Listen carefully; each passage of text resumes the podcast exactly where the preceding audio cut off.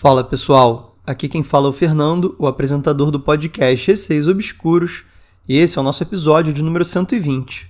Você aí que está viciado no podcast já viu todos os episódios até aqui, vocês podem acessar o site apoia.se barra Obscuros Podcast se tornarem assinantes do podcast por 10 reais mensais e terem acesso a nove episódios nesse momento. Então, quando vocês entrarem no Apoia-se, vocês vão ter acesso a esses nove episódios extras e mais um por semana. Ou seja, vocês vão ter o episódio aqui do Spotify, que é de graça para todo mundo, e mais um episódio extra por semana lá pelo Apoia-se. Deem uma olhada porque tá valendo muito a pena. Quem quiser enviar os seus relatos, o e-mail é receiosobscuros.gmail.com ou pode enviar por direct no Instagram, arroba receiosobscuros. Sigam o podcast no Spotify para estarem recebendo sempre as atualizações dos novos episódios. Inclusive, deem 5 estrelas para o podcast no Spotify, isso ajuda bastante. E entrem no grupo do Telegram, é só digitar na busca Receios Obscuros. Vamos para o episódio. História 1. Foram três relatos enviados pela Bárbara por direct no Instagram. Oi, me chamo Bárbara e tenho três relatos. Um não é tão assustador, mas até hoje não consigo uma explicação. Relato 1. Não fale sobre isso. Eu e minha mãe somos sensitivas, e um meio que encontramos bloquear as coisas que víamos foi entrando para o catolicismo. E ainda assim, sentimos algumas coisas às vezes. Então, em um domingo, depois que voltamos da missa, estávamos preparando o almoço e começamos a conversar sobre o tópico purgatório, que no catolicismo é para onde as almas iriam em busca de redenção. Ficamos horas nesse tópico. Em determinado momento da conversa, sentimos um vento muito forte de um ser correndo como se tivesse saído do nosso banheiro e ido em direção aos quartos. Encaramos aquilo como uma forma de aviso, tipo, não fale sobre isso. Olhamos uma para a outra e nos calamos. OBS, no nosso banheiro não tem janela e nem basculhante, então não tem nenhuma brecha para passagem de corrente de vento, nem nada. Relato 2. Passos. Esse relato aconteceu no quintal da minha casa. O terreno é da família da minha mãe, então Além da minha, tem várias outras casas construídas, tipo um condomínio, e para passar para minha casa, eu tenho que ir por um corredor que construíram. Falei isso, pois é um detalhe importante na história. Saí umas sete e meia da noite para passear com a minha cadela e voltei às nove e meia. Na volta eu vinha correndo com a minha cadela, apenas brincando, e passei pelo corredor correndo com a minha cadela na frente e eu atrás. Nesse tempo que corria, ouvi passos de alguém correndo atrás de mim. Na hora então, não me virei. Pensei que fosse algum dos meus primos entrando na brincadeira, mas assim que cheguei no final do corredor e olhei para trás, não vi ninguém. Continuei meu caminho, dessa vez andando. Confesso que fiquei com medo de correr de novo. No quintal da minha casa ainda é cheio de cerâmicas e tijolos quebrados de inúmeras reformas que fazemos lá. Então, quando estava chegando perto da porta da casa, ouvi os mesmos passos, dessa vez andando. Ouvi passando por cima das cerâmicas, então sabia em que direção estava e para onde estava indo. Estava vindo até mim. E quando parou, o ser estava a poucos centímetros de mim. Um detalhe importante: eu não via ninguém. Apenas ouvia passos e apenas sabia que se aproximava pelo som da cerâmica, que ficava mais perto. Falei a oração de São Bento e entrei em casa. Relato 3 Premonição. Como eu falei no primeiro relato, eu e minha mãe somos sensitivas e sentimos coisas de diversas formas, e até sonhamos. A diferença entre nós duas é que ela vê seres de luz e eu vejo seres malignos. E sempre que esses seres querem fazer algo com a minha família ou algum parente meu, tenho imediatamente um sonho. Meu tio se casou em 2016 e em 2017 a mulher dele teve um filho. Ele mora ao lado da nossa casa, então eu e minha mãe sempre íamos brincar com o bebê e o chamamos até hoje de príncipe. Esse detalhe é importante para a história. Quando sonho com algum demônio, eu não vejo ele diretamente, mas sinto. E sempre é como se eu estivesse em minha casa, só que toda escura, de forma que eu não vejo nada. E sempre corro para um local seguro, rezo, e imediatamente o demônio vai embora. Por conta desses sonhos, decorei o mapa da minha casa, então para mim é fácil me livrar deles. Só que o último sonho que tive foi diferente. De novo, era como se fosse a minha casa, e eu estava de frente para o meu guarda-roupa, olhando para a parte de cima dele, sentindo que tinha alguma coisa ali olhando para mim. Na hora eu corri e procurei um lugar seguro, mas eu não estava achando e sempre voltava para frente do meu guarda-roupa, como um jogo onde você volta de onde parou.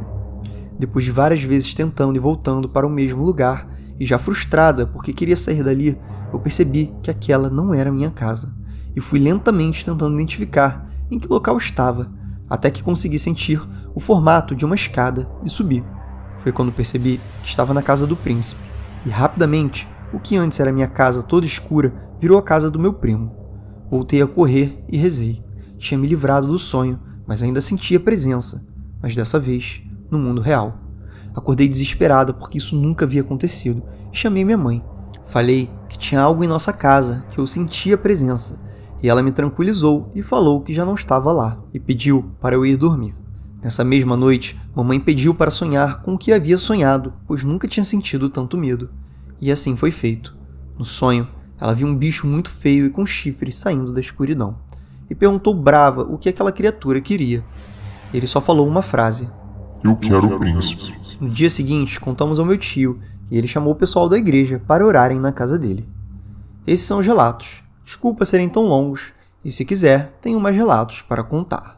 Oi, Bárbara, muito obrigado aí pelos três relatos enviados. Claro que eu quero sim que você envie mais relatos, pode enviar quando puder. E eu vou começar falando sobre o relato número 1, um, né? Realmente, para mim, foi bem simples, me pareceu um sinal ali de que vocês não deveriam continuar com o assunto ali do purgatório, que de repente era alguma coisa ali que algum espírito não estava gostando, enfim qualquer forma, foi um sinal ali, né, para vocês pararem de falar sobre aquilo. Como você mesma disse, no banheiro não tem janela nem basculhante, então não existe passagem de ar. Então não explica esse vento muito forte aí de como se fosse uma pessoa correndo, né, que vocês sentiram. Não faz sentido se não tinha nenhum vento ali, não tinha nenhuma forma do vento passar. Agora sobre o relato 2, que você ouviu os passos esse realmente foi bem bizarro, porque ouvir passos, a princípio, claro que sempre pode ser uma impressão, mas de uma forma assim tão próxima de você, como se estivesse se aproximando, o que parece, na verdade, ser um espírito mesmo, né? Alguma coisa que você de fato não conseguia ver, mas que estava ali te seguindo, e você acabou ficando com medo ali, né? Olhando para trás e não via ninguém, mas ao mesmo tempo você, pelo barulho, conseguia sentir que aquilo estava se aproximando cada vez mais. E você falou também que tinham tijolos e cerâmicas lá no chão, né? Então aquilo ia pisando e fazendo barulho e cada vez se aproximando mais. Foi impressionante o momento também que ele estava ali a poucos centímetros de você, né? Então não era algo ali ao longe, sei lá, algum bicho, não. Era alguma coisa ali do seu lado que você olhava e não via, mas que estava ali.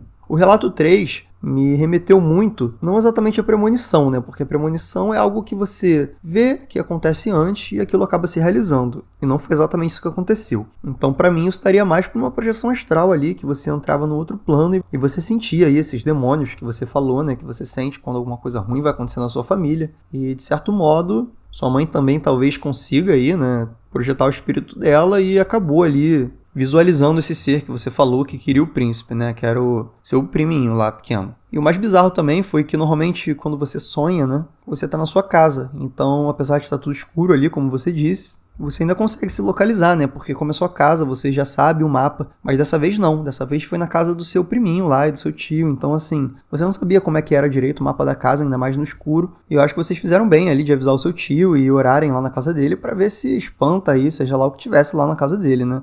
Agora a história de número 2. Foram dois relatos enviados pela Letícia por e-mail.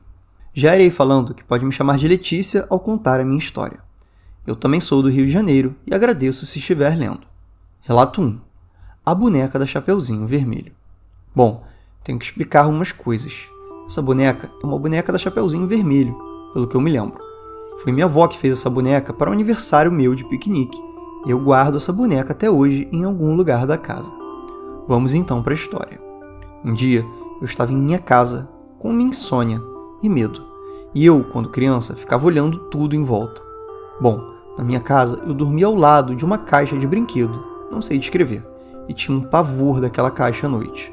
Nessa noite, quando eu olhei para a caixa, tinha uma boneca com a mão para fora, o que foi o máximo para eu me tremer de medo. E com isso, eu botei essa mãozinha dessa boneca para dentro da caixa. Bom, aí eu fui tentar dormir de novo. Virei para o lado da parede, mas passaram uns minutos e nada. Então resolvi voltar a olhar para o outro lado e dar uma olhada. Foi aí que eu não dormi mesmo. Quando eu olhei, a mão da boneca estava de fora, como se eu nem tivesse tocado. O BS, não sei se como eu estava doida de sono e também porque eu era uma criança infernizada das ideias, eu pensei que tinha botado a mão para dentro, mas acabei não botando. Não sei o que aconteceu, só sei que eu fiquei com muito medo. Relato 2: A moça de branco. Era uma noite e eu estava brincando com minha irmã na minha cama, na mesma casa que citei na história passada. E uma hora na brincadeira, bati o olho no corredor e eu acabei vendo uma moça de vestido branco, com uma cara de quem tivesse apavorada. Seus cabelos eram lindos e pretos, mas também descabelados. Olhos negros, igual buracos com um ponto branco, como a pupila.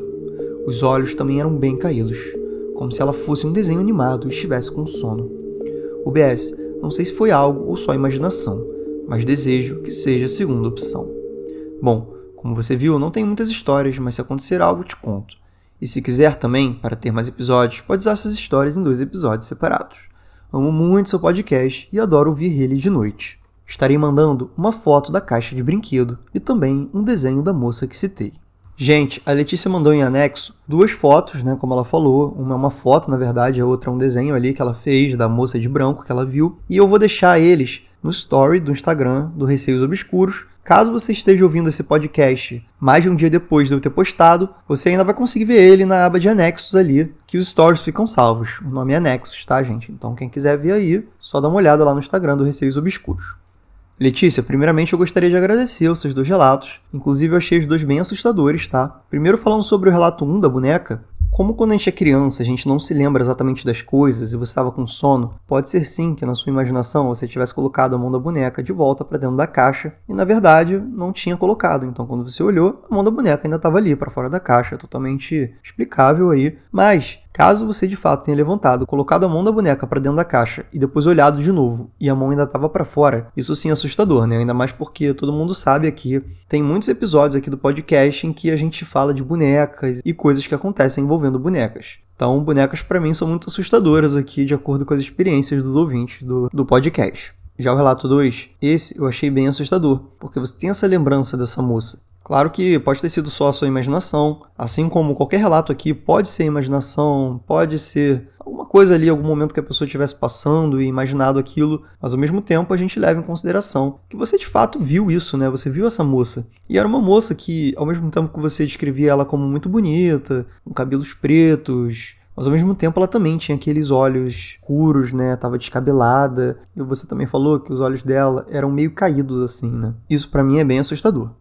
E, gente, esse foi o episódio de hoje. Espero que curtam. Relembrando que temos nove episódios lá no Apoia-se. Então, caso vocês queiram se tornar assinantes, vocês podem entrar no site apoia.se barra Obscuros Podcast. E por uma pequena contribuição de 10 reais por mês, vocês vão poder se tornar assinantes do podcast ter acesso a todos esses nove episódios exclusivos, mais um relato por semana novo. Então vocês vão ter acesso a dois episódios por semana, né? Aqui do Spotify e outro do Apoia-se.